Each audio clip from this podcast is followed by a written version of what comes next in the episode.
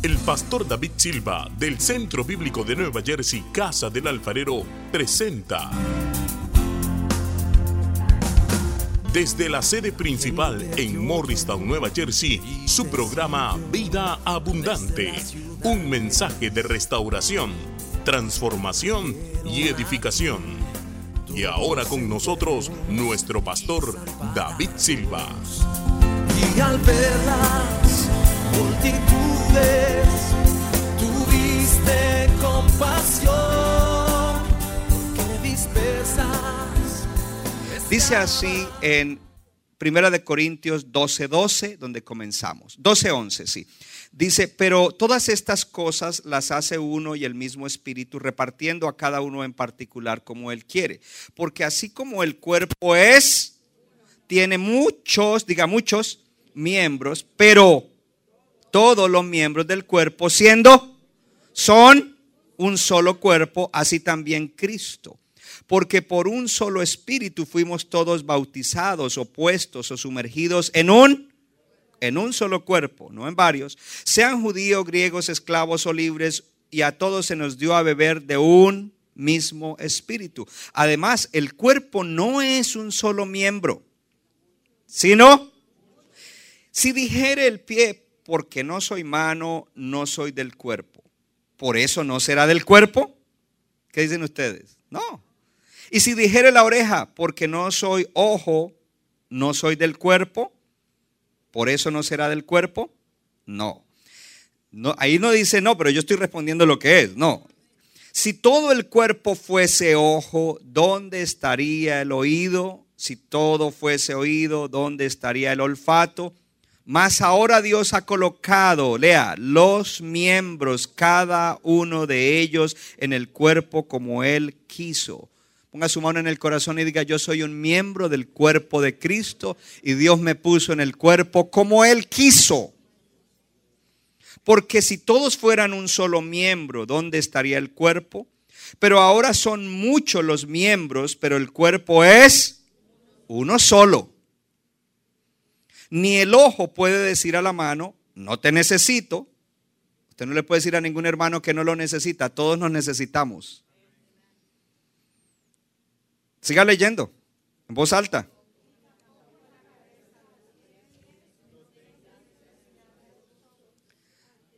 Antes bien, los miembros del cuerpo que parecen más débiles son Oh, aquí todos son importantes, hermano. Y aquellos del cuerpo que nos parecen menos dignos, a estos vestimos más dignamente. Los que nosotros son menos decorosos se tratan con más decoro. Versículo 24. Porque los que nosotros son más decorosos no tienen necesidad. Pero Dios perdonó el cuerpo dando más abundante honor al que le faltaba para que no haya desaveniencia en el cuerpo. Paremos un momento, desaveniencia, para que el cuerpo no se enferme. Sino que los miembros todos se preocupen, lean voz alta, los unos por los otros. De manera que si un miembro padece, lea, todos los miembros, yo voy a decir, nos dolemos con él. Y si un miembro recibe honra, honra todos los miembros nos gozamos con él. Ustedes son el cuerpo de Cristo y miembro cada uno en particular. Siéntese en la presencia del Señor. Mi tema en el día de hoy. ¿Está listo?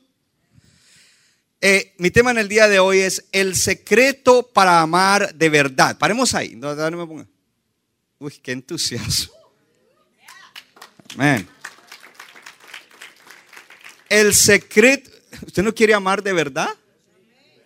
Porque decimos que amamos, pero no de verdad. Si usted no ama como dice Dios, como dice la palabra, como Dios nos dice en la Biblia, usted no ama. Y por naturaleza no amamos así. Eso no es que nos fluye natural. Oh, me convertí, me bauticé, ya amo. No, eso es. Nosotros tenemos que estar en un proceso de transformación, de crecimiento espiritual. Entonces, como usted está tan entusiasmado, le voy a hablar del secreto para amar de verdad.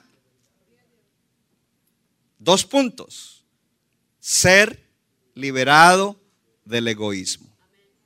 El secreto para amar de verdad es ser liberado del egoísmo. Estamos en un tiempo de transición en la iglesia donde queremos movernos de ciertas cosas de la cultura del mundo que están en cada uno de nosotros y que las traemos a la iglesia y a veces entra algo prevaleciente. Movernos a qué? Al modelo original de lo que significa ser un cristiano y de lo que significa ser iglesia. Porque es la manera como vamos a ser la verdadera iglesia. Y como la iglesia en todo lugar debe ser la verdadera iglesia. Y eso es importante. De pronto alguien vino hoy y dijo, yo vine y que me dieran una palabra como para mi situación. Entonces usted está siendo egoísta, porque primero Dios quiere bendecirnos a todos juntos, para que todos juntos bendecidos seamos bendición. Además, con la administración que hubo al comienzo, ¿qué más quiere? Ya deje el egoísmo a un lado que usted ya recibió. Y ahora alíñese. Entienda algo.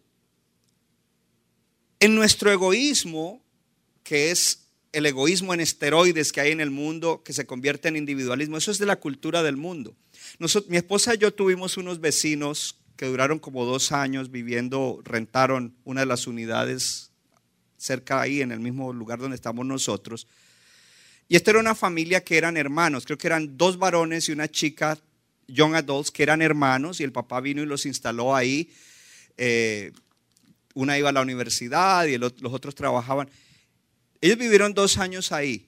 Nunca nos dieron la cara para saludarnos. Ni a ningún otro vecino. O sea, era increíble porque los vecinos ahí se saludan.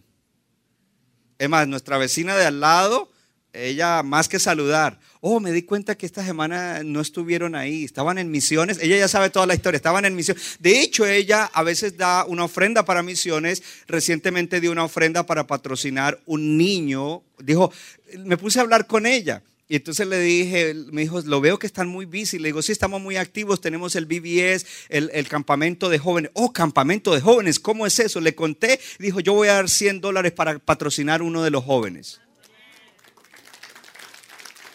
Pero estos otros nunca nos dieron la cara. Es más, eh, si salíamos al tiempo, como yo vivo aquí, no me moleste, no me toque, no me mire, I mind my own business, I don't care. Pero es bueno en un vecindario tener relación con los demás, porque cuando haya una emergencia o una situación, entonces ahí sí es incorrecto. Entonces el mundo es individualista el mundo es egoísta. Eh, eh, la, la cultura de consumismo, si usted se sienta a ver televisión, más de la mitad del programa que mira es lleno de comerciales alimentándole el ego. Tú necesitas esto, porque si tú compras esto, tú eres alguien cool. Alimentándote el ego y atrayéndote. Y ahora no necesita ni mirar televisión. Cada vez que abre el teléfono, ahí le están ofreciendo cosas que le alimentan el ego y que lo hacen una persona consumista, consumidora. Entonces traemos eso a la iglesia y venimos a la iglesia a consumir. Ojalá que el pastor venga ungido para que me dé. Ojalá que las oraciones que haga me dé. Ojalá que la palabra y me dé. Y meme, meme, meme.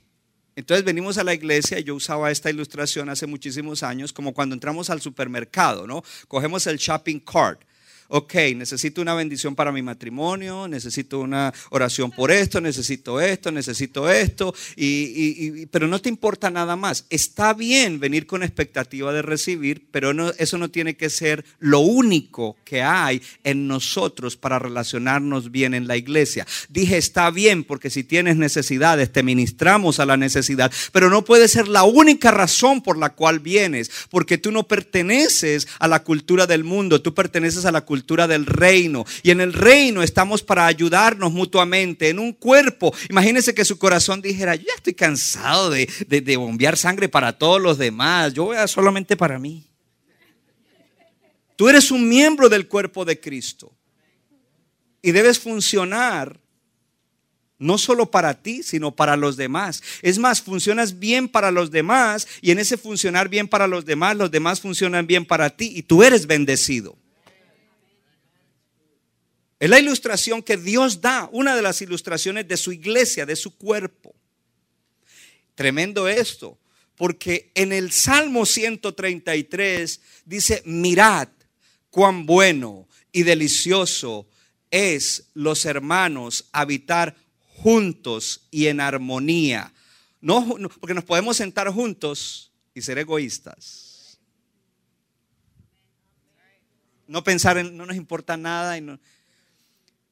Dice, es como el buen óleo, y óleo habla de unción. Dice que corre por la cabeza y la barba de Aarón y desciende y toca todas sus vestiduras, porque allí envía Jehová bendición y vida eterna. ¿Quién era Aarón? Aarón era el sumo sacerdote en el Antiguo Testamento, el primer sumo sacerdote. ¿Quién es Jesús? Jesús es nuestro sumo sacerdote. Y según lo que acabamos de leer, Jesús es la cabeza de su cuerpo y su cuerpo somos nosotros. Y una iglesia que está bien concertada, donde los miembros están bien concertados, la unción que viene de Jesús, de la cabeza, comienza a tocar a todos los miembros. La unción sana, la unción bendice, la unción empodera, la unción instruye, la unción da sabiduría. Dice, toca a todos los cuerpos, pero ojo, a todos, los bendice a todos. Pero dice que, dice que allí envía bendición y vida eterna. Donde hay una iglesia así, la tierra donde está esa iglesia, la comunidad donde está esa iglesia, allí envía a Dios bendición y vida eterna, porque Dios no bendice la iglesia para que la iglesia esté cómoda y bendecida. Dios bendice la iglesia para que la iglesia bendiga a aquel, al mundo, un mundo perdido, un mundo triste, un mundo frustrado, un mundo confundido, un mundo atado, un mundo endemoniado. Oh, hay necesidad allá afuera, hermano, y necesitamos que la iglesia esté así. Amén. Yo no le voy a poder dar todo lo que le di porque había que ministrar a necesidades, pero es importante que entienda eso. Vaya a una casa de esperanza porque estamos profundizando y nos estamos moviendo de ser gente de egoísmo en esteroides, individualismo en esteroides, a ser una comunidad de fe. ¿Sabía algo? La gran, gran, gran mayoría de las promesas en la Biblia no son individuales, son colectivas. ¿Qué significa eso? Que no es que, oh, esta promesa para mí. No, Dios dice, yo bendeciré a mi pueblo. Levante la mano los miembros del, del pueblo de Dios. Él quiere bendecir a su pueblo. No es que Él quiere bendecir individuos por ahí aislados. Salió una serie en televisión y después una película. Y en esa película salía una mano caminando sola. No, ustedes no la miraban. Padre, perdóname porque... El cuerpo de Cristo no es un miembro por ahí aislado, solo. No me toque, no me moleste, no me mire. Es la verdadera comunidad. La comunidad inventada por Dios. Y el diablo quiere que nosotros no funcionemos de esa manera. Ahora, algo importante es que nosotros no podremos funcionar bien como miembros del cuerpo de Cristo lo cual traerá bendición a nuestra vida y hará que seamos bendición a los demás y bendición afuera, a no ser que nos amemos. Jesucristo dijo, un, un mandamiento nuevo les doy, pero él ya había dado, había dicho cuáles son los mandamientos. Amarás al Señor tu Dios con todo tu corazón, con toda tu alma, con toda tu mente y con todas tus fuerzas. Y el segundo es semejante, amarás a los demás, a tu prójimo, como a ti mismo. Una persona egoísta no puede amar. Aunque pronto le haga de vez en cuando un bien a alguien y le tire una limosna al homeless que está allí, una cosa es amar. Y otra cosa es tener lástima por otros cuando están en necesidad. Pero luego Jesús en, el, en Juan capítulo 13, cuando le, le, lava los pies a los discípulos y está hablando con ellos y tiene una serie de eventos de ahí en adelante, 13, 14, 15, él dice, un mandamiento nuevo les doy. Los otros dos no son nuevos porque dijo, ahí está la ley y los profetas. Pero un mandamiento nuevo, que ustedes, entre ustedes, se amen los unos a los otros, como yo los he amado a ustedes. ¿Y cómo nos amó? Se entregó por nosotros. Nosotros deberíamos estar dispuestos a entregarnos, a dar, si es necesario, la vida por alguno de nuestros hermanos. El enemigo no quiere que la iglesia sea así. Ahora, yo quiero que usted abra su Biblia en el libro de Hechos. Yo dije que no le voy a dar todo lo que tenía que darle, pero sí quiero leer la Biblia con ustedes. ¿Está bien? ¿Está bien que leamos la Biblia hoy? Gloria a Dios. Entonces vamos al libro de Hechos. Comencemos en el capítulo 1. Dice, Lucas el apóstol empieza a, soltar la inspiración del Espíritu Santo y dice en el primer tratado, oh Teófilo, hablé acerca de todas las cosas que Jesús comenzó a hacer y a enseñar. Eso es Lucas, eh, perdón, no Lucas, sino Hechos 1.1. Eh, es decir, en el Evangelio de Lucas él había comenzado a hacer eso hasta el día que fue recibido arriba. Jesucristo está vivo. Él ascendió a los cielos un día. Gloria a Dios en el cuerpo glorificado que Dios le dio, después de haber dado mandamientos por el Espíritu Santo a los apóstoles que había escogido, a quienes también después de haber padecido se presentó vivo con muchas pruebas indubitables, apareciéndoles durante 40 días y hablándoles acerca del reino de Dios. Una vez que resucitó, él interactuó con ellos, los visitó, charló, les instruyó. Dice, y estando juntos les mandó que no se fueran de Jerusalén, sino que esperaran la promesa del Padre, la cual les dijo, oísteis de mí, lea en voz alta, porque Juan ciertamente bautizó con agua, mas ustedes serán bautizados con el Espíritu Santo dentro de no muchos días. Dice que los que estaban allí comenzaron a preguntar cosas, yo voy a decir esto y lo digo con mucho cuidado, con balance, escatológicas si, hubiera, si el Apocalipsis hubiera estado escrito ahí, yo le diría, bueno, ¿y qué, qué es lo que Juan dijo aquí en el Apocalipsis? mire, si hay un, una, un aspecto de la palabra de Dios que se presta para que de un, de un solo tema hayan diez mil opiniones, es la escatología.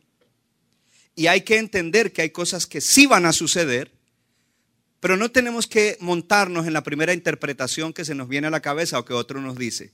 ¿Van a suceder? Sí. ¿Va a haber un fin? Sí. ¿Cristo va a regresar? Sí. Y Él les dice, a ustedes no les toca saber los tiempos o las sazones que el Padre puso en su sola potestad. Entonces podemos ponernos a estudiar escatología de aquí para adelante todas las semanas y que el mundo se pierda. Hay que estudiarla y hay que estudiarla con responsabilidad y con sabiduría. Entonces dijo, a ustedes no les corresponde saber eso. Pero viene algo. Entonces él les dice, pero hay algo más importante, versículo 8. Ustedes recibirán poder cuando haya venido sobre ustedes el Espíritu Santo para que me sean testigos. En New Jersey, en toda la Unión Americana, en México y Canadá y hasta lo último de la tierra. No, pastor, ahí no dice así, no, pero es que usted no está dos mil años atrás en Jerusalén, usted está hoy aquí en Morristown, New Jersey. Dice que fue alzado y entonces viene algo interesante y es que como Judas se había ahorcado, ellos tienen que elegir el reemplazo de Judas. Y ellos comienzan a hacer eh, la manera como iban a reemplazar a Judas. Y una de las cosas que nos muestra allí es la importancia de cada miembro. Mírenme acá. Ellos no dijeron, bueno, Judas traicionó al Señor, Judas no se arrepintió, Judas se ahorcó. Pues nosotros los once la vamos a hacer, vamos a seguir adelante con la misión. Ellos dijeron, no, nos hace falta. Y tenemos que poner ahí ese miembro que hace falta en el cuerpo. Hay un propósito y hay un propósito de principios que no lo voy a enseñar en el día de hoy, pero también hay un propósito de práctica. Amén. versículo 2. Cuando llegó el día de Pentecostés, lea en voz alta, estaban unánimes juntos. No es que estaban solamente juntos, estaban unidos en el mismo espíritu, eh, eh, en el amor. Y de repente entonces vino el estruendo, la casa se llenó de ese soplo de Dios, como lenguas repartidas de fuego vinieron sobre cada uno de ellos Y fueron todos llenos del Espíritu Santo y comenzaron a hablar en otras lenguas lo que el Espíritu les daba. Dice en el 6, y hecho este estruendo se juntó la multitud y estaban confusos porque cada uno le oía hablar en su propia lengua. Importante esto, mire, la gente va a venir a la iglesia cuando nosotros estemos bien unidos. Y entonces el Espíritu se va, va, a derramarse aquí y, gente va a ser atraída. Y van a venir a mirar, van a oír de lo que Dios está haciendo aquí. Y ellos comenzaron a preguntarse por qué les oímos hablar en nuestros idiomas en los que hemos nacido. Y en el versículo 12 dice que estaban atónitos y perplejos. ¿Qué quiere decir esto? Y otros se burlaban. Diga conmigo, no todo el mundo va a entender o se va a admirar, algunos van a burlarse. Y decían, estos están ebrios, bolos, borrachos o llenos de mosto, dice ahí. Pero Pedro se levanta y dice, hey, estos que están ahí, versículo 15, no están ebrios como ustedes suponen, porque son las nueve de la mañana, sino que lo que el profeta Joel dijo es lo que se está cumpliendo. En los postreros días, dice Dios, derramaré de mi espíritu sobre toda carne, y tus hijos y tus hijas profetizarán.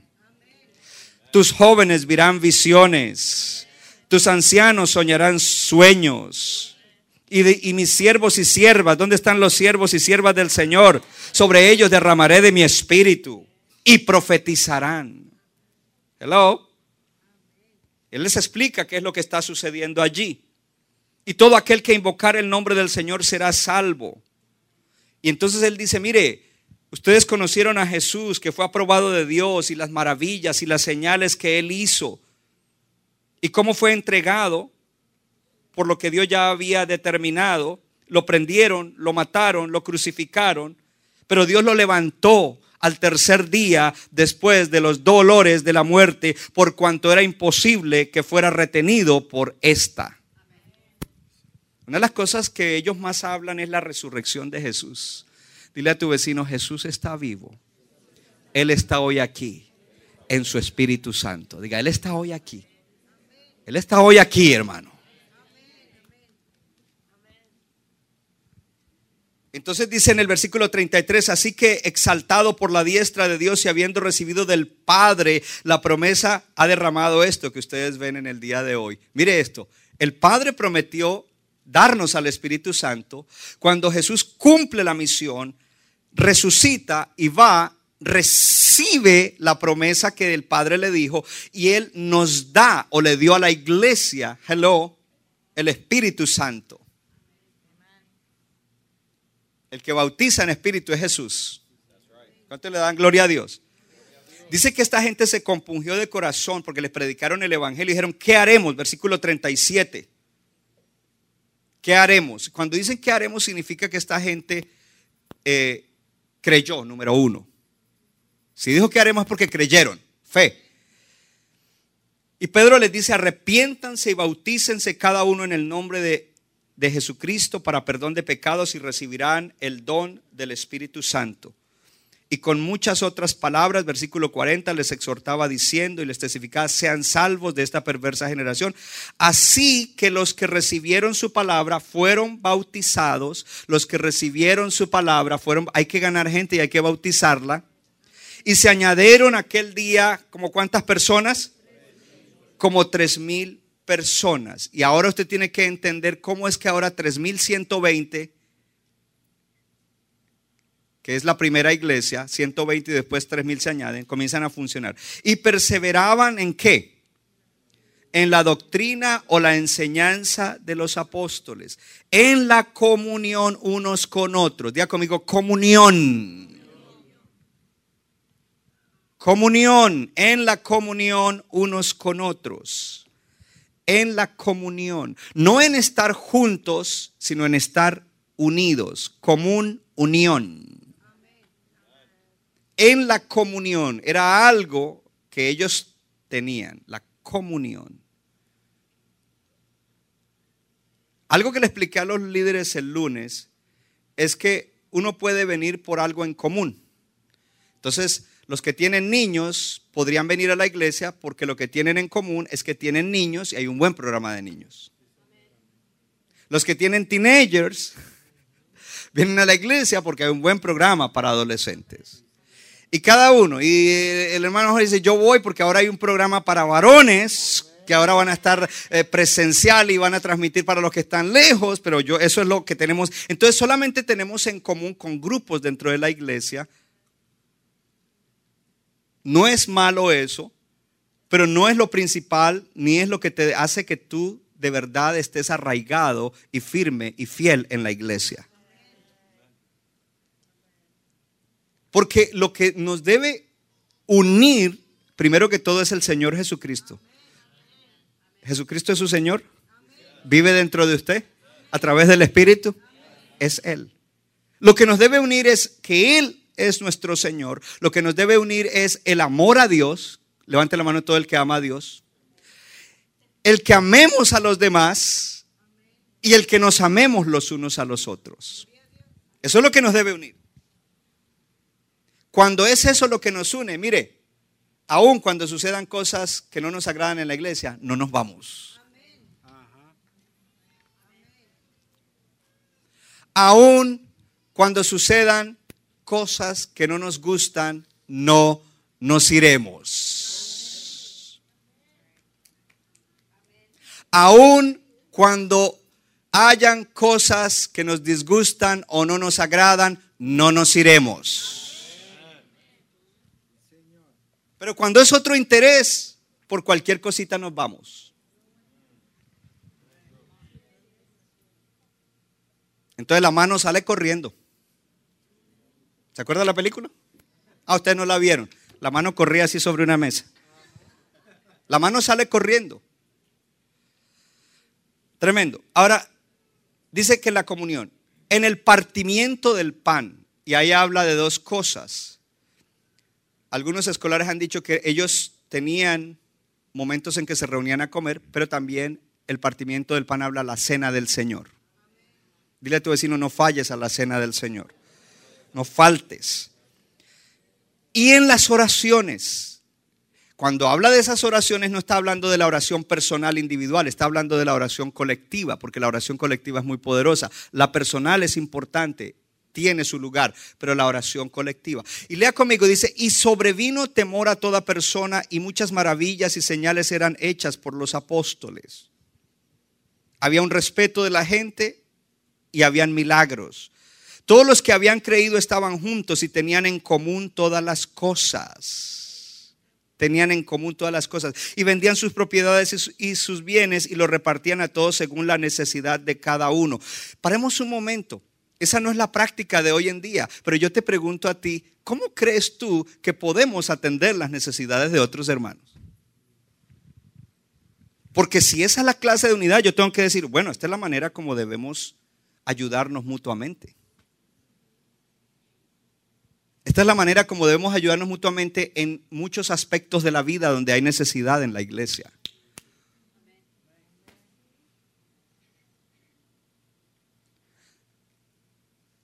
han pasado personas por aquí que dicen, pastor, pero aquí no hay ministerio de hombres. Pues entonces hazlo, porque los que estamos trabajando ya estamos saturados. Ahora ya lo hay. Y lo hay no de alguien que está sin oficio. José y Livier son supervisores de, un sector que eso demanda muchísimo liderar. Y, y José me dice un día, apóstol, yo sé que hay necesidad de, para los varones, yo le voy a entrar a eso. Y me admiró y le di gracias a Dios y lo estoy apoyando.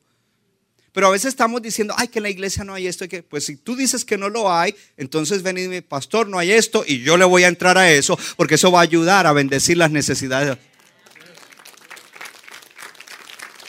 Es que en tal iglesia o de la iglesia donde yo vino había un ministerio de matrimonios tan lindo. Bueno, si tu matrimonio es estable, ven, yo te entreno y tú vas a ayudarme a dirigir ese ministerio.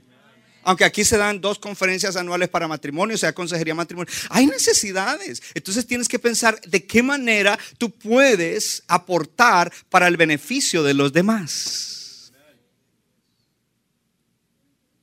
Porque tú mismo vas a ser bendecido. Versículo 46, y perseveraban unánimes cada día. ¿Dónde?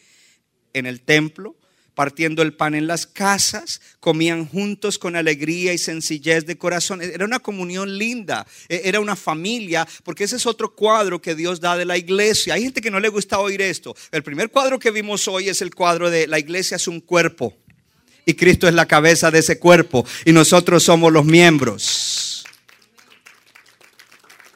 El segundo cuadro que está en Efesios dice que somos la familia de Dios el que nació de nuevo se convirtió en un hijo de Dios. Dios tiene una familia y nosotros somos la familia de Dios.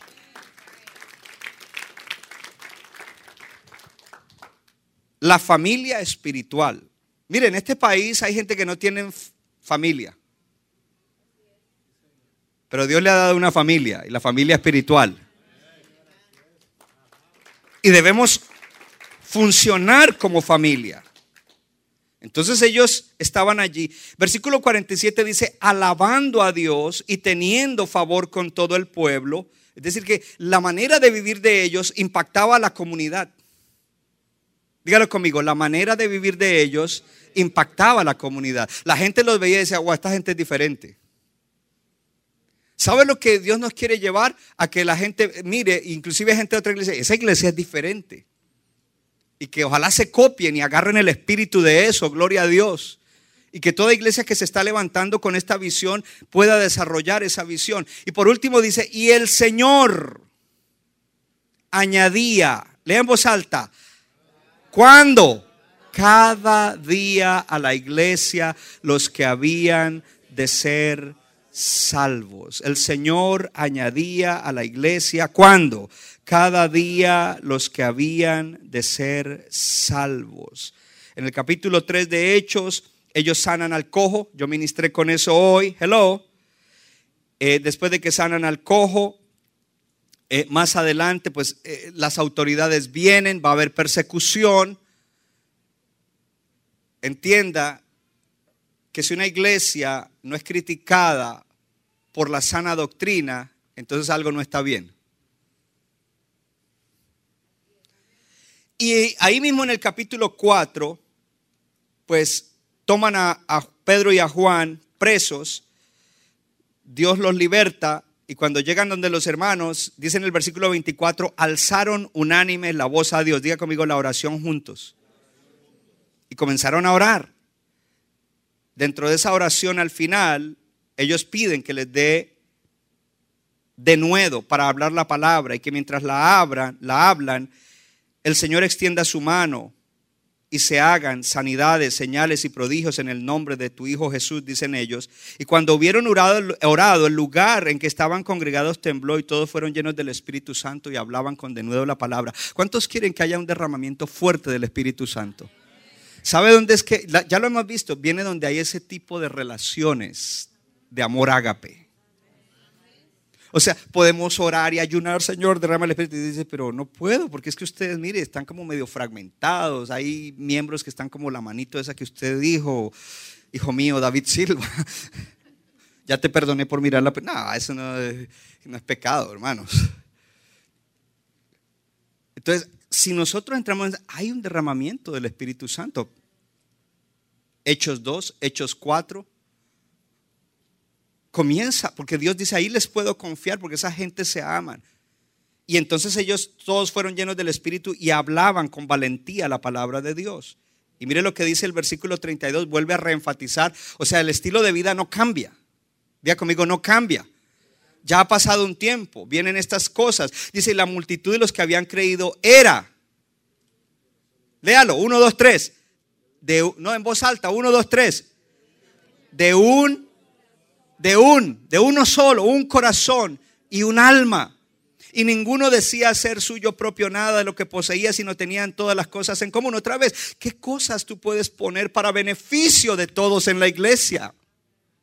Para el crecimiento de la iglesia, para el avance de la iglesia, para el, desarrollo de la iglesia, aquí localmente y en misiones. No necesitas estar nombrado como un líder o un ministro si no corresponde, pero tú deberías estar llevando el Evangelio, tú deberías estar predicando, tú deberías estar sanando enfermos, echando fuera demonios, ah, dando consejo a personas que necesitan, eh, ayudándoles si es posible en otras cosas. Todos deberíamos estar haciéndolo porque eso es lo que Dios quiere que nosotros hagamos hagamos. Y Dios nos dará la unción cuando estemos unidos de esa manera, cuando estemos dejando el egoísmo. En esta nación somos egoístas por naturaleza y llegamos aquí y ahora el egoísmo es en esteroides, se nos prende lo de aquí. Versículo 33, y con gran poder, mire que como causa de esa comunión, de ese tipo de relación con gran poder, los apóstoles daban testimonio de la resurrección del Señor Jesús y abundante gracia era sobre todos ellos. Lea en voz alta el 34. Así, no los oigo. Que no había entre ellos ningún necesitado. Paremos ahí. En el idioma original, ningún es ninguno. No lo digo yo, lo dice Dios en su palabra. ¿Cómo? No había ningún necesitado entre esos. No. De hecho, aquí ya en este punto se han añadido cinco mil hombres más con sus familias. O sea que esa iglesia ya va por encima de los diez mil. Entre diez mil no hay ninguno necesitado. No, entre ellos no había ninguno necesitado.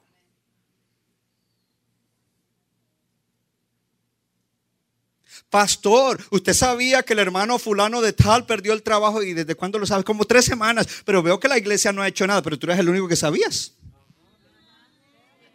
Uh, yes. ¿Por qué no hiciste algo? ¿Por qué no dijiste? ¿Por qué no actuaste? Y por supuesto, el hermano, un orgulloso que no quería decir, porque cada vez que se lo encontraban, ¿cómo estás? Bien, bendecido, prosperado y en victoria y en peligro de seguir prosperando. ¿What?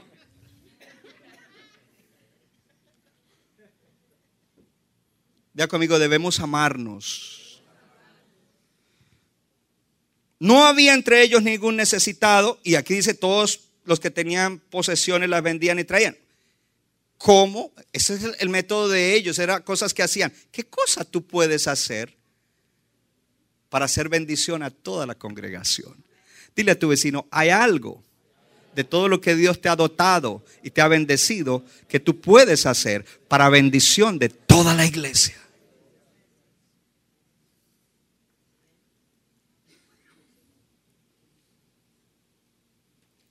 Voy a dejar eso ahí.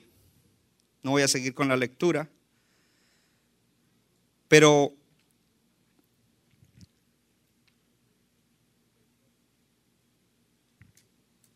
yo tenía una nota.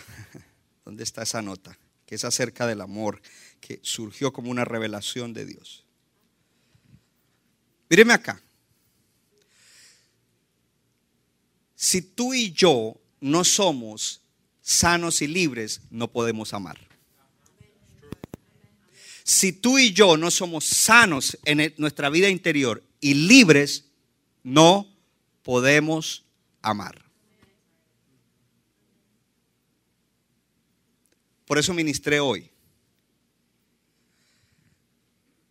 Si tú y yo no podemos amar, no seremos felices.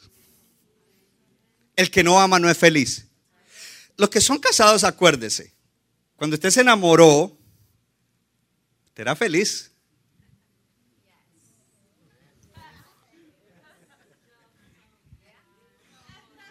Hermano, ¿y qué? No, no, no, no. Entonces, eh, eh, entonces, como mi esposa sí es observadora y tiene un discernimiento tremendo, decía, el hermano fulano como que está enamorado. ¿De verdad está enamorado? Sí, no lo vio. Cómo le resplandecía el rostro, cómo fluía de él. Porque cuando nos enamoramos somos felices. El que no ama no es feliz.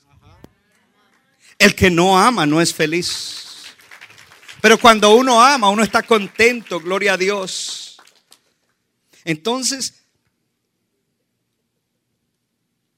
dice en Colosenses 3, 12 al 15, dice, por tanto, como escogidos de Dios, ponga su mano en el corazón y diga, yo soy un escogido de Dios.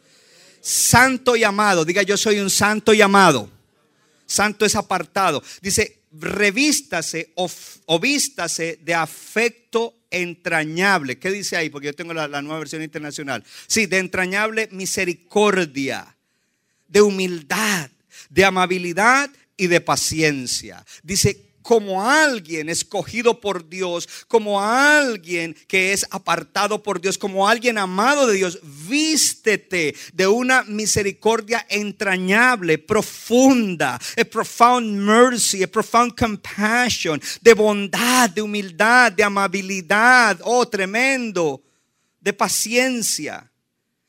Y dice, de modo que se toleren unos a otros y se perdone si alguno tiene queja contra otro. aquí dice soportándose, en la nueva versión internacional dice que se toleren. Es que a mi hermano no me gusta porque hay que ser hermano.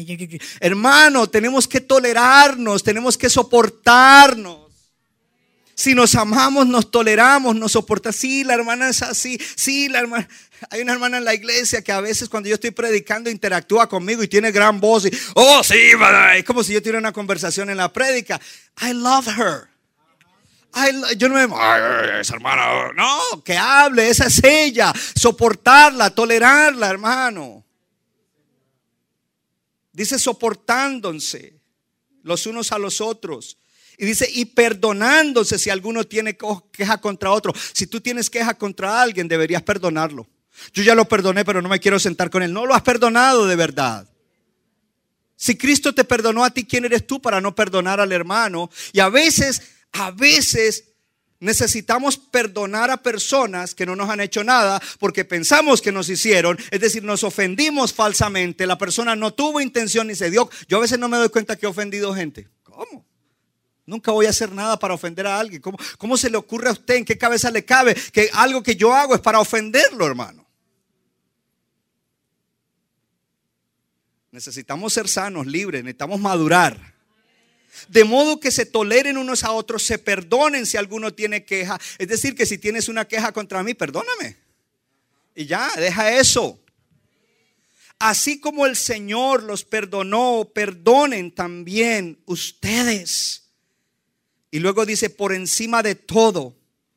Entonces dice, vístanse de no, primero dice humildad, bondad, afecto entrañable, misericordia, amabilidad. Y, y, entonces el sobre todo, el abrigo que va encima de todo eso, lo más importante, vístanse de amor, que es el vínculo perfecto. Si somos miembros, cada miembro está vinculado con otros miembros y, y, todo miembro está vinculado con todo el cuerpo. El vínculo perfecto es el amor ágape, el amor que Dios nos prescribe para que nos amemos unos a otros. Vístanse de amor, que es el vínculo perfecto, que gobierne en sus corazones. ¿Qué cosa?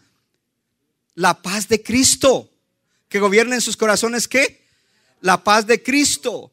Que gobierne en sus corazones la paz de Cristo. Si usted no está en paz, hermano, entonces tiene que cuestionar qué clase de miembro del cuerpo, qué clase de miembro de la familia de Dios. Si usted de verdad necesita, entonces, ¿por qué no estás en paz con el resto de gente?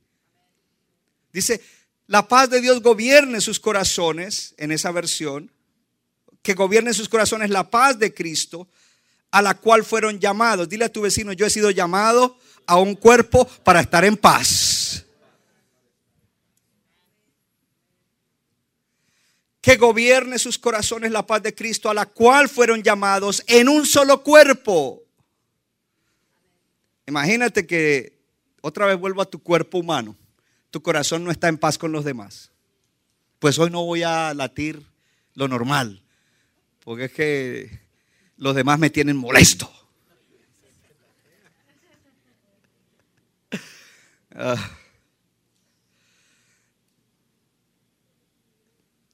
que gobierne en sus corazones la paz de Cristo, a la que fueron llamados en un solo cuerpo, y sean agradecidos. ¿Y sean qué? agradecidos. Espero tener la oportunidad de compartirle más profundamente con lo que voy a cerrar. Jesucristo es el modelo de cristiano perfecto. Ese Jesucristo que vivió 33 años en la tierra. Ese es tu modelo. Y dice la palabra en el libro de Hebreos capítulo 12, versículos 1 y 2, que nosotros debemos correr la carrera como creyentes, puestos los ojos en Jesús. Es decir, que debemos ser como Él. dice que haya en nosotros la misma actitud en el libro de Filipenses que hubo en él. Para eso necesitamos poner los ojos en él. Y dice, corran la carrera cristiana, la carrera de su vida en la tierra como creyentes, puestos los ojos en Jesús, el autor y consumador de la fe, quien por el gozo puesto delante de él, no hizo caso del sufrimiento y la vergüenza que iba a pasar en la cruz. ¿Por qué? Porque él estaba mirando la bendición, la esperanza de la gran bendición que había adelante. Y dice que aunque los últimos metros de su carrera fueron dolorosos, los últimos metros de su carrera en la tierra fueron con látigo que arrancaba su piel de la espalda. Los últimos metros de su carrera, los, más últimos, fueron siendo clavado en una cruz, atravesado por una lanza, con una corona de espinas que presionaba su cabeza, en una posición en la cual quizás se le iba el aire y además de eso, con el dolor de haber visto a sus amigos abandonarlo. Además, con el dolor de saber que se estaba cargando él que era sin pecado, tomando toda la porquería de nosotros, la humanidad.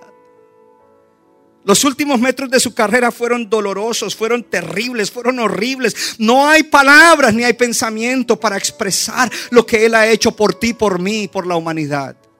Pero dice, que Él, por el gozo puesto delante de, de Él, y ese gozo es la esperanza eterna, la esperanza de que Él salvaría a la humanidad, por ese gozo puesto delante de Él, Él no dejó de hacer lo que hacía, sino que culminó bien su carrera. Pastor, ¿qué significa eso? Que él no estaba pensando en él mismo, él no estaba en egoísmo y what about me y que mi relación con el Padre y que eh, yo soy yo soy el hijo de Dios cómo voy a terminar así, cómo voy a terminar tan humillado, cómo voy a terminar tan tan tan tan ah, maltratado y, y, mi cuerpo roto y es despedazado, cómo voy a terminar en una vergüenza como es la muerte de cruz, porque hoy en día la cruz para nosotros es un símbolo de bendición, pero en ese tiempo era un símbolo de algo muy malo. Pero él no estaba pensando en sí mismo, él estaba pensando en todos nosotros. Él estaba pensando en ti y en mí, en toda la gente que ha recibido a Cristo. Él estaba pensando, él, no era egoísta, pero en medio de eso, él no lo estaba haciendo de mala gana, sino dice que delante de él había un gozo. Él decía, esto duele, pero cuando yo miro hacia adelante, la esperanza eterna, oh, qué maravilloso. ¿Sabe cómo tú y yo vamos a dejar el egoísmo? Cuando no estamos esperando recompensa aquí en la tierra, cuando no estamos esperando que a todo momento el pastor nos diga que lo hicimos bien, cuando a veces ni me doy cuenta de lo que muchos hacen. Porque si tú quieres recompensa aquí, entonces Dios dice, pero ya recibiste la del hombre, ¿para qué te doy la mía? Pero tú tienes que estar con tus ojos mirando hacia allá y viendo la esperanza a la cual has sido llamado, que en la eternidad la recompensa que Dios te va a dar es mucho mejor que cualquier recompensa que puedas tener en la tierra, aunque Dios sí prometió que daría recompensa en la tierra cuando dejamos de pensar de esa manera, pegados y aferrados aquí y a la recompensa de aquí, vamos a comenzar a amar bien, vamos a comenzar a dejar el egoísmo y a sacrificar, a sacrificar por los demás, porque Jesús dijo, yo estoy aquí y aunque estoy sacrificándome, yo lo hago con el gozo que me da el pensar lo que viene, la salvación, la salvación, la salvación de la criatura más favorita de, Dios, el ser humano, la salvación de la humanidad, gloria a Dios, el plan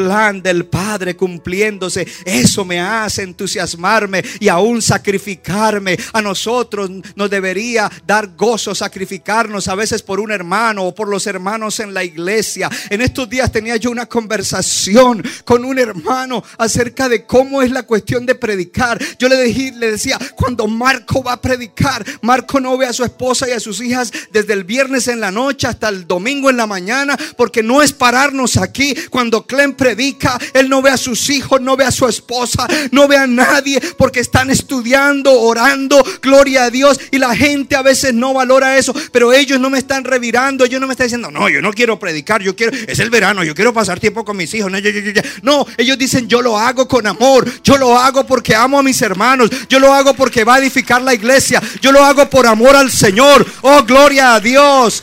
Y así todo el que vive sacrificando por los demás, no esperando que lo admiren, no esperando que le recompensen aquí, sino que lo hace con ese amor genuino. Y lo que le da el gozo, que le da fuerza es mirar hacia el frente. Lo que le da el gozo es decir, yo enseño niños, esos niños un día serán hombres y mujeres de Dios. Me ha tocado sacrificar, me ha tocado esto, me ha tocado lo otro. Pero gloria a Dios por eso. Oh, gloria al Señor. Y yo no sé en qué rol estás tú en el cual tienes que levantarte y decir, yo no he sacrificado nada por mis hermanos, es tiempo de que me levante y mire hacia adelante, de que hay un gozo aquí en la tierra, pero hay un gozo más grande en la eternidad, porque aquí en la tierra ciertamente hay gozo de ver vidas cambiadas, de ver vidas transformadas, de ver gente salvándose, de ver familias restauradas, de ver que somos sal en un mundo que está podrido, de ver que somos luz en un mundo que está lleno de tinieblas. Eso nos debería dar gozo. No que venimos por lo mío, lo mío, lo mío y lo yo. No, venimos por lo de todos nosotros y venimos para ser usados a través de nosotros para tocar el mundo que está perdido y caído. Pastor, somos un grupo de hispanos y que el Dios creador del cielo y de la tierra es nuestro Dios, el Dios redentor Jesucristo que murió, resucitó, subió al cielo, está a la diestra del Padre es nuestro Dios, el Espíritu Santo, que fue recibido por Jesús del Padre y que derramó sobre la iglesia, es nuestro Dios. Oh, ese es el Dios verdadero. Entonces, ¿qué importa que si somos esto, somos lo otro? Dios no está buscando gente de universidad. Vayan a la universidad jóvenes, pero no se dejen contaminar. Él no está buscando gente prominente, gente que tenga posición. Él está buscando gente que tenga un corazón y dice, yo amo a Dios con todo porque Él me amó. Yo amo a los demás como me amo bien a mí mismo. Y yo amo a mis hermanos porque yo no escogí estar aquí, Dios me unió aquí. A veces no me gusta como el pastor predica, pero I like it here por mis hermanos y hermanas, porque soy parte del cuerpo de Cristo. Oh, gloria a Dios, ponte de pie en esta preciosa y maravillosa mañana. Un día de esto le amplío lo de Hebreos. Porque Jesús lo hizo. A veces queremos tener fe para recibir lo que necesitamos, pero no buscamos la fe para cosas más grandes como decir, Dios me va a dar una gran recompensa en la eternidad. En el libro de Hebreos habla de hermanos que para bendecir a sus hermanos fueron perseguidos